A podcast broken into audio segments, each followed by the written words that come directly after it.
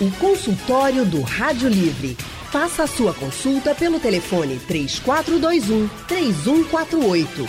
Na internet www.radiojornal.com.br.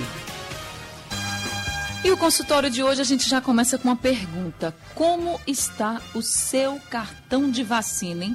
Cumprir o calendário de vacinação é a garantia de estar protegido de várias doenças. No caso das crianças, é uma obrigação dos pais.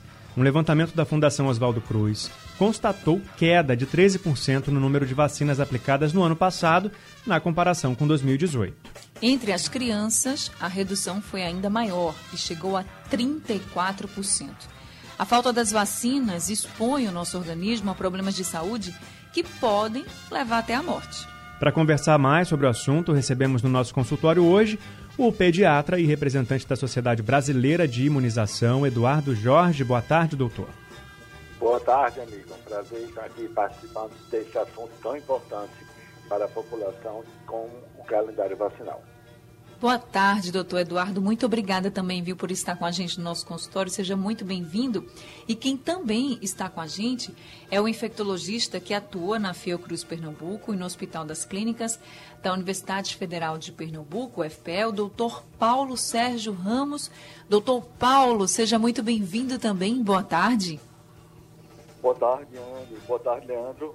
Boa tarde, Eduardo Jorge e a todos que nos assistem né, durante é, esse pedaço de tarde. Vai ser bem interessante a gente discutir um pouco é, de um assunto tão contemporâneo, né, de tanta importância. Falar de saúde é sempre bom, né, doutor? Obrigado também pela sua participação aqui. E a gente lembra que você, ouvinte, pode participar enviando sua mensagem pelo painel interativo no site ou pelo aplicativo da Rádio Jornal, ou você pode ligar para cá para conversar com a gente ao vivo. Já começo com uma pergunta muito importante para as crianças, agora para quem tem filho pequeno que é em que faixa etária, em qual idade a falta das vacinas é mais grave? Eu vou direcionar essa pergunta para o doutor Paulo Sérgio. Então, as vacinas, elas são é, importantes em todas as faixas etárias, né? Determinadas vacinas é, têm uma importância um pouco maior do que outras, mas a gente sabe que os primeiros seis meses de vida é, da criança é, são muito importantes porque é durante esse período da vida né, em que a criança vai receber a maioria das vacinas, né, e na segunda metade do primeiro ano ela vai receber a, o complemento dessas vacinas, né, reforços. Então, é durante o primeiro semestre que ela, ela, a criança, o organismo da criança, ela forma né, uma memória imunológica é, para aqueles antígenos que estão contidos nas vacinas podem ser antígenos de proteínas, como por exemplo contra a bactéria pneumococo, que é a bactéria que ocasiona as pneumonias bacterianas, e pode ser antígenos né, de vírus, é, como o vírus da catapora, o vírus da poliomielite, o vírus do sarampo, tá? Então, essa fase é muito importante. Né? O cumprimento de todo o calendário vacinal no primeiro ano de vida né, é muito importante. Mas os seis primeiros meses de vida é, tem uma, assim, uma, uma relevância ainda mais importante. Anne?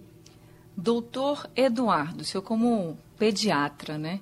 Me diga, tomar uma dose dessas vacinas tão importantes como ressaltou bem aí o doutor Paulo Sérgio, nesses primeiros meses de vida. Então, tomar essas vacinas, pelo menos uma dose, não tomar outra, faz efeito ou não faz efeito nenhum? É o seguinte, a gente sempre fala que o calendário ele sempre anda para frente, ele não anda para trás. Então, se a pessoa deixou de tomar uma dose, a segunda dose, a terceira dose, ele vai tomar posteriormente, independente do tempo que, que demorou para tomar. Então, funciona. Essa vacina que ele tomou, ela vale ainda como a primeira dose, mas a gente ressalta toda a preocupação mundial hoje com a pandemia Covid e os efeitos sobre a vacinação. Então, a Sociedade Brasileira de Imunização lançou uma campanha chamada Vacine Dia, mesmo na pandemia. Esse é o slogan da campanha, chamando a atenção da preocupação com essa questão. Estima-se que mais de 170 milhões de crianças em 37 países pode deixar de receber a vacina de sarampo, por exemplo. A gente é muito preocupado com a doença Covid, é uma coisa importantíssima mesmo. Toda a expectativa está em um lançamento de uma vacina eficaz, mas nós não podemos nos esquecer das vacinas que têm hoje uma alta letalidade, uma alta incidência com uma diferença fundamental do Covid, que tem uma vacina como o sarampo, como a vacina de febre amarela. Então, essa é uma preocupação mundial e a gente reforça aqui que tá uma das poucas indicações de sair de casa para quem não tem que, que sair obrigatoriamente é para ir sim ao posto de saúde fazer e complementar o calendário de vacinação, tanto seu como dos seus familiares. Doutor Eduardo, e para quando a criança nasce, né, assim, a partir de dois meses, tem umas vacinas que elas são tomadas assim com dois meses, quatro meses, seis meses. Quem já teve filho ou quem tem filho agora sabe bem como é esse calendário. Todo mês você tem que estar tomando vacina. Pelo menos nos primeiros seis meses é assim. Aí eu lhe pergunto, se o pai deu aquela de dois meses, deu a de quatro meses, que é um reforço, mas esqueceu de dar de seis meses. Quando ele dá lá na frente com oito meses, com nove meses, tem o mesmo efeito do que se ele tivesse dado ali com seis meses no tempo certinho? Tem sim, amiga, tem sim. Isso, como a gente comentou, o calendário anda para frente, mas isso não é motivo para se atrasar o calendário, por quê? A criança ficou exposta desnecessariamente. E tem algumas doenças, como, como, qualquer luz especificamente, uma doença que é muito mais grave nos menores de seis meses. A criança só estará completamente imunizada se tomar aos dois, aos quatro e aos seis meses. Então, o ideal é que não aconteça este atraso. O ideal é que o calendário seja realizado de forma regular na data prevista. Entretanto, se por algum motivo houve um atraso no calendário, ele não recomeça esse calendário, ele continua de onde parou. Mas a gente mais uma vez ressalta da importância de manter esse calendário em dia e de não atrasar as doses. Tá certo, doutor Eduardo. Agora eu queria ressaltar aqui para todo mundo que, gente, a gente começou falando de criança, mas vacina não é só para criança, não, tá?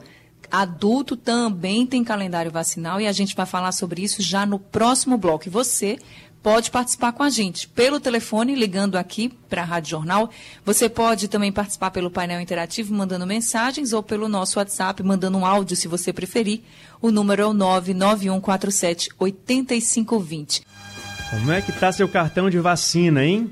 No consultório do Rádio Livre, hoje a gente está falando sobre a importância de manter a, cartão, a carteirinha de vacinação sempre atualizada, seja criança, que é o mais importante, ou adulto. E para isso, a gente está conversando com dois especialistas. Eduardo Jorge é pediatra, Paulo Sérgio, infectologista. E a gente está com o ouvinte Carlos, de Jardim Atlântico, para conversar com a gente ao vivo aqui no consultório. Boa tarde, Carlos. Boa tarde, Anne. Boa tarde, Leandro. Boa tarde. Boa tarde, doutor Paulo, doutor Eduardo. É, antes de mais nada, eu queria, queria parabenizar o, o Salgueiro, que a vacina contra os clubes da capital ele tomou ontem, né? Verdade, agora, viu? agora... Carcará é forte, não brinca com Carcará não. Tomou a vacina e agora acabou essa história de só dos clubes da capital.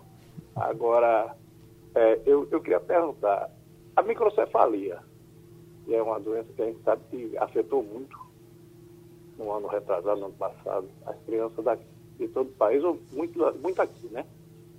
E eu sei que não tem vacina, eu acho que não, não sei, eu acho que não descobriram vacina ainda. Então, o estudo ainda continua, porque eu sei que essa pandemia deixou tudo para trás, mas continua ainda esse estudo. E se ela também tem a ver com chikungunya, com, com essas outras viroses que veio junto, aí eu pergunto é, como é que está a situação da microcefalia, está estudo. Obrigado. Obrigado, Carlos. Doutor Paulo? É, boa tarde, Carlos. Então, a microcefalia né, é uma condição em que a criança, o bebê nasce com o crânio é, aumentado né, em tamanho, em diâmetro, e que existem várias causas. Né? Então, doenças infecciosas que aquele bebê possa ter é, é, adquirido durante a gestação é, da, da, mãe, né, claro, é, radiação, né, efeitos de algum, algumas drogas são descritos. Mas na época que começaram a surgir os primeiros casos de, de microcefalia, é, a, ao mesmo, em vários estados ao mesmo tempo no Brasil, né, então deu-se ali o início né, de uma grande busca em responder qual seria a causa. Né? E alguns meses após foram publicados vários estudos, vários trabalhos, inclusive o trabalho, um dos trabalhos mais importantes foi publicado por um grupo de pesquisadores daqui de Recife, da Fiocruz, da Universidade Federal, do IMIP, né? e que conseguiu comprovar a relação da microcefalia com o Zika vírus. Tá? Depois disso, já tem o que, quatro, cinco anos, né? vários outros estudos é, foram publicados e a gente sabe que existe essa, essa correlação né? entre a infecção materna, né, e que quando a mãe adquire a infecção pelo Zika, e muitas vezes ela nem se apercebe, né, porque é um quadro muito leve, às vezes não apresenta febre, apresenta só um pouco de manchas no corpo, ou mesmo aquela gestante não apresenta absolutamente nada, né, e o bebê nasce, ao contrário do que eu falei aqui no início da minha fala, né, a criança nasce com a cabeça pequena, né, o diâmetro pequeno, né, microcefalia, não macrocefalia, tá? Então, os estudos, eles são bem claros, né? A gente já tem evidências científicas robustas né, da relação deste vírus com essa condição clínica. Anne? Então, agora quem tá, vai participar com a gente do nosso consultório é o Andrade de Rio Doce, está na linha? Andrade, boa tarde para você. Boa tarde, querida Anne. Querido Leandro, boa tarde. Boa tarde, Andrade. Doutores Eduardo Jorge Paulo Sérgio, boa tarde, queridos. Boa tarde. Boa tarde. Há algum tempo eh, eu sofri um acidente aqui na sucata e me foi perguntado eh, há quanto tempo eu tinha tomado a vacina do tétano. Já fazia mais de 10 anos. Fui orientado a refazê-la. Eu achei estranho, porque eu já tinha tomado. Bom, minha pergunta, por que algumas vacinas perdem sua validade e têm que ser repetidas após algum tempo? Obrigado, querido. Obrigada, Andrade. Doutor Paulo Sérgio, o senhor pode responder? Então, Andrade, o que acontece é o seguinte, na hora que a gente lida, a gente se depara, né, a equipe médica, a equipe do posto de saúde, a equipe de sala de vacina com a, com a situação dessa, a primeira pergunta, que é, são duas questões que são levadas em consideração. Qual a dimensão, a proporção e a gravidade daquele ferimento que você teve, tá? E se você já tomou, né, se você tem a vacinação básica é, para a vacina tetânica, que são três doses, né, ao longo da vida muitas vezes, na maioria das vezes, as pessoas não têm o cartão de vacinas guardado, não lembra, não sabe dizer, não sabe informar com precisão. Então, na dúvida, né, quando, quando existe essa dúvida, é, é importante que a gente a, dê início ao esquema vacinal do zero. Né? A gente imagina que aquela pessoa pode não ter tomado nenhuma dose ou apenas uma dose. Então, a gente reinicia a vacinação tetânica com três doses, com intervalos é, de dois meses, e a gente, dependendo da gravidade do ferimento, a gente faz também o soro antitetânico, né? Que o nome é soro, mas não é aquele frasco grande do soro, não. Né? É um vidrinho, né? É um medicamento biológico que tem no posto de saúde e que é oferecido. O soro é vacina. Dessa forma, você vai estar realmente protegido caso, durante o acidente, tenha sido inoculado ali né, os esporos né, da bactéria do, é, do tétano. E não tem risco, né, doutor? Por exemplo, se eu tomei a vacina há muito tempo, não sei quanto tempo eu tomei, não sei onde está meu cartão, e aí eu sofro alguma coisa, preciso tomar, não tem risco eu tomar, mesmo que esteja ali naquele prazo de validade da vacina?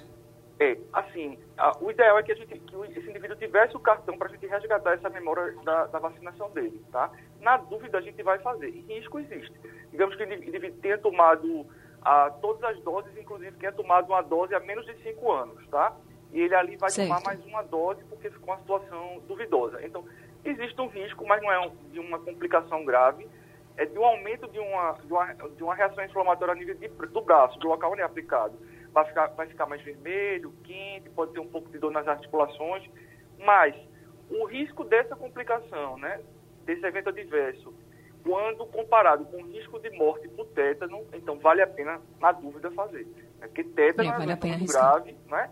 E que de cada 10 pessoas que têm tétano, 4, 5 delas vão, vão evoluir com óbito. Certo. Leandro? Olha, falando em cartão de vacina, que a gente não sabe quando tomou, se tomou alguma vacina, o Carlos do Ibura, da UR1, mandou aqui pelo painel interativo uma, a mensagem dele falando que ele não tem cartão de vacina, ele não sabe nem se existe e não lembra de ter tomado alguma, alguma vacina, porque ele foi nascido e criado em Mimoso e lá não existia isso nas palavras dele. E aí ele não fala que é a idade dele, doutores, mas como fazer então, né? Para quem não sabe quais vacina tomou, não tem o cartão, e aí, como é que faz para ficar em segurança em relação às, às doenças, doutor Eduardo? Bem, amigo, então, na falta de cartão, a gente considera como ele não vacinado. E algumas vacinas são fundamentais, independente da idade. Então, a vacina de hepatite B, por exemplo, ela é aplicada do zero, ou seja, da maternidade até os 100 anos de idade. Precisaria só tomar as três doses de hepatite B, e isso ele consegue em qualquer posto de saúde. A vacina tríplice viral, que é a vacina de sarampo, cachumba e rubéola. Dependendo da idade dele, ele também precisará tomar a vacina tríplice viral. Então, eu diria que essas duas vacinas eh, são fundamentais e a vacina antitetânica que acabou de ser comentada por Paulo aí. Então, essas três vacinas, tríplice viral, antitetânica e, e hepatite B, já que ele não sabe se tomou ou não, já que ele não tem cartão de vacina, ele precisa ir para um posto para começar a sua vacina. E como você tinha comentado no, no começo do, do, do quadro, então, vacina hoje é coisa para todas as idades. Então, tem vacinas específicas para o grupo etário, para as crianças, os adolescentes, para as gestantes, os adultos e os idosos. Então, para todas as faixas etárias, tem vacinas indicadas para a população. E essas três vacinas que o senhor citou devem estar disponíveis nos postos de saúde, estão né? Estão disponíveis, estão sim tanto a hepatite B como a antitetânica, e a TT, difteria e tétano para ele, e, e também a vacina de sarampo, cachumba e rubéola tríplice viral. Anne Barreto. Tá certo. Doutor Eduardo, mas se a pessoa tomou essas doses das vacinas, por exemplo, hepatite B, né, que são três doses, não é isso ou eu estou enganada? Isso, é isso mesmo, são três doses. Se a pessoa tomou essas doses assim, na infância, por exemplo, né? E já está com elas ok, já, já está tudo certinho com essa vacina da hepatite B. Quando, na idade adulta, precisa, retom precisa tomar novamente ou não? Olha, aí depende de cada vacina. Hepatite B, teoricamente, não. A pessoa toma as três doses da infância e não precisa ser mais revacinado há, um, há uma comprovação que mesmo passando 20 anos, 30 anos, até quando você faz o exame, o exame normalmente é negativo, o anticorpo que vê se a vacina funcionou ou não, mas isso não significa perda da imunidade. Esse é o conhecimento que a gente tem hoje. Já a vacina antitetânica, a gente tem que fazer sim um reforço a cada 10 anos. A gente tem que relembrar ao imunológico que ele precisa estar trabalhando. Então, a vacina antitetânica precisa do reforço a cada 10 anos. A vacina de gripe, para as pessoas contempladas no calendário do PNI, elas precisam ser feitas anualmente. Então, cada vacina tem a sua particularidade em relação aos reforços. Por isso que é tão importante a gente ficar de olho no nosso cartão de vacina. Mesmo que você seja igual a mim, que tenha várias, vários cartões, porque nunca sabe onde está o cartão, sempre esquece quando vai no posto, porque eu sou assim, e aí eu acabo sempre pegando outro. Quando eu chego em casa, eu acho, já juntei tudo para ser mais organizada. Não sejam assim, mas se você for, você tente aí se organizar para levar para o posto de saúde e ver o que você precisa tomar. Agora, gente, eu vou chamar o ouvinte Adélcio Adélcio de Cavaleiro. Ele está com a gente ao telefone, quer participar do nosso consultório. Adélcio, boa tarde para você. Boa tarde para você. É, a pergunta que eu tenho para fazer é o seguinte: a vacina propriamente, é, ela tem que ser aplicada no braço ou pode ser aplicada em outra parte, como na nádega, se tem o mesmo efeito? E também para deixar um relato da o doutor da opinião dele em relação à vacina, que esse índice de vacinação baixo também vem muito da dificuldade, eu sei porque eu tenho filhos pequenos e sempre estou levando para vacinar, e enfrenta muita dificuldade nos postos. Às vezes a gente chega aí num posto cinco vezes, seis vezes, tentando ter uma vacina, às vezes não tem quem aplique, às vezes tem quem aplica, não tem a vacina para ser aplicada. O posto aqui mesmo, mais próximo da minha casa, o Coelho Pereira aqui no Cristo Redentor, próximo a Cavaleiro, o serviço prestado pelo posto é terrível. Dificilmente você consegue tomar uma vacina por diversos problemas que é alegado. E esse posto é assim desde que eu era criança. Eu tenho 31 anos hoje. Eu tomava vacina nesse posto com 4 anos de idade, 5, sempre a mesma dificuldade. É difícil mesmo, eu sei disso, viu, Adelcio? Muito obrigada por conversar com a gente, trazer também essa realidade, porque é um dos fatores, de fato, que faz com que muita gente atrase a vacina. Tem gente que não toma porque às vezes não acredita, porque começa a acreditar em fake news também, de que a vacina não vai servir, aí acaba não dando a vacina para o filho e acaba prejudicando né, a criança. Tem gente que não toma a vacina também como adulto, quando adulto, mas agora está todo mundo querendo a vacina da Covid-19, né? Então é bom a gente sempre pensar nisso também e que as autoridades também deem condições para que as pessoas possam se vacinar, como o Adelcio aí está reclamando, que no posto lá perto da casa dele, o posto Coelho Pereira. Em Jabotão dos Guararapes também dificilmente ele consegue vacina, às vezes porque não tem a vacina e às vezes porque não tem quem aplique. É difícil mesmo. E aí, doutor Eduardo, eu passo a pergunta dele para o senhor, para saber se o senhor pode responder a ele, porque ele, a primeira pergunta que ele fez foi: a vacina só pode ser, só pode ser aplicada no braço ou nas nádegas, no bumbum, como se diz? Vamos lá. Vacina não é mais orientado que seja feita nas nádegas. Essa é uma região que prejudica até a absorção com uma vacina de hepatite C. A vacina da criança pequena, ela pode ser feita na coxa e nos adultos realmente é no braço, certo? Então, crianças pequenas, algumas vacinas na coxa e em adultos sempre no braço, nunca das nádegas. E eu concordo com ele. A questão da acessibilidade é fundamental. Eu acho que o, o Brasil tem um programa de imunização digno de, de respeito. Talvez foi a única coisa que passou desde 1973 por governos militares, por redemocratização, por Fernando Collor, por, pelo PT, por tudo, e mantém-se um programa muito robusto, muito seguro. Entretanto, a, a, gente sabe que as unidades de saúde, de vez em quando, faltam pessoas para aplicar, faltam as vacinas, mas isso não é o usual. O usual é que nos grandes centros de saúde, nos postos maiores, a gente tenha sempre uma sala de vacinação e a vacina disponível. Mas ele tem razão em lutar, em falar, em denunciar isso.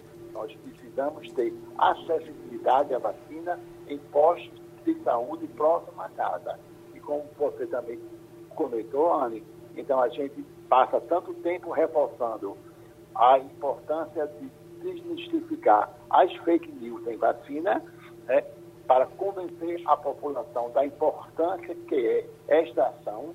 Eu diria que ela só perde para água, para saneamento básico, tirando saneamento básico, a medida em saúde de maior eficácia são as vacinas em saúde pública e a gente conta hoje com várias mentiras, várias fake news em Instagram, em Facebook, prejudicando as vacinas. Estima-se que 67% dos brasileiros acreditam em alguma informação imprecisa sobre o tema vacinação. É triste, né? Chega a ser muito triste isso. Mas, enfim, vamos continuar na luta contra essas falsas notícias sobre as vacinas. Leandro. Inclusive, já em relação à vacina da Covid-19, que ainda nem foi aprovada, né? ainda está sendo testada, já tem fake news rolando por aí. E gente acreditando que essa vacina, quando chegar, vai chegar, na verdade, para prejudicar mais do que ajudar. Mas seguimos na luta aqui, como a Anne falou. E eu queria, inclusive, perguntar sobre isso para o doutor Paulo. existe um movimento anti-vacina, né? Um, um, grupo de pessoas que defende que as vacinas não devem ser aplicadas. Qual é o risco dessa ideia para a população mundial, eu diria? Pois é, é, eu acredito que o professor Eduardo Jorge tenha comentado algo, eu peço desculpas se eu, se eu vou repetir aqui algo que eu não estava ouvindo bem. Sem problemas. Mas é, esse movimento anti-vacinas, ele surgiu nos Estados Unidos, né? E lá nos Estados Unidos ele vem ganhando muita força nesses, muitos, nesses últimos anos, né? Assim como também alguns países da comunidade europeia.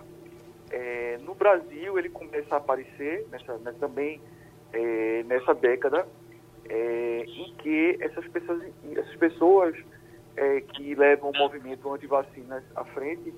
São pessoas que não acreditam né, no poder das vacinas, elas não conseguem enxergar né, que as vacinas modificaram a história natural de várias doenças infecciosas nas últimas décadas, que as vacinas foram capazes de erradicar né, a, a, uma doença como a varíola, que a vacina diminuiu a mortalidade infantil pela poliomielite, por pneumonias bacterianas diversas outras doenças infecciosas. Então, todas essas questões né, muito importantes, elas, elas são ignoradas por esse grupo antivacinal, né, antivacinas.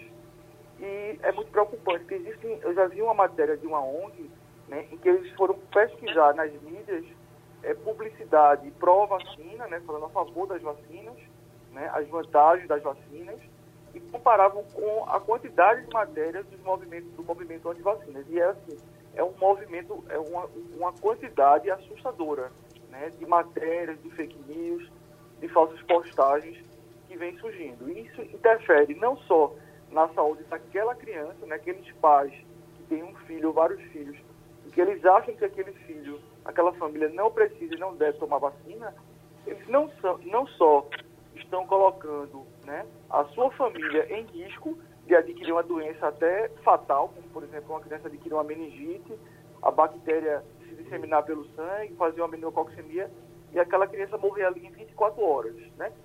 Mas eles causam dano não só individual, mas um dano coletivo, né? Porque aquela criança que não é vacinada, ela pode levar para dentro da escola a, o vírus ou a bactéria, né? E causar um surto dentro de uma escola, né? Onde os filhos, aquelas outras crianças, aquelas outras famílias tiveram a preocupação né, de vacinar os seus filhos e um núcleo familiar que não teve essa preocupação introduz ali dentro da comunidade. A gente ouve falar de casos, por exemplo, de surtos em Nova York, né, numa comunidade judaica, né, onde essa comunidade eles não fazem, são algumas vacinas específicas que eles não aderem, não querem fazer, né? A gente tem a história muito, não vou contar aqui em detalhes, porque a história é um pouco longa, mas até hoje a gente não controla o sarampo, né? Não controlou o sarampo na Europa e, começa a, com a globalização a aparecer sarampo, aparecer sarampo em outros países, inclusive no Brasil. Por quê? Porque lá atrás, 20 e mais anos atrás, um pesquisador fez uma publicação é, infeliz, né? De forma proposital, que relacionava a vacina do sarampo com autismo. Essa história é muito conhecida, né? E aí para apagar aquele engano ali, que aquele cientista, né, não posso nem dizer que era um cientista, né, que ele foi mal intencionado, para apagar aquelas nódulas ali, aquelas marcas que ele deixou, né, é, vão levar décadas e décadas e décadas. Né? Então, quanto mais espaço a gente tiver, como esse aqui, que está o professor Eduardo, eu e vocês, a gente poder falar da, das vacinas, é, quanto mais a gente discutir, mais a gente vai atingir as pessoas, né, as famílias, uhum e a gente melhorar a adesão que não é muito boa ainda. Né? Tem várias vacinas, por exemplo, para Pernambuco, e vacinas que precisam de reforços. A gente não tem ainda uma, uma adesão à segunda, terceira dose, bem longe daquilo do que, do que seria o ideal. Bom, é, é discussão para a gente trazer sempre, para lembrar todo mundo da importância dessa atitude, né? De tomar a vacina aí no Brasil, como o doutor Eduardo falou, é, as vacinas mais importantes são disponibilizadas de graça pelo SUS. Obrigado, doutor Paulo Sérgio, pela participação aqui no nosso consultório hoje. Obrigado também, doutor Eduardo Jorge. Boa tarde a todos. Obrigado pelo convite.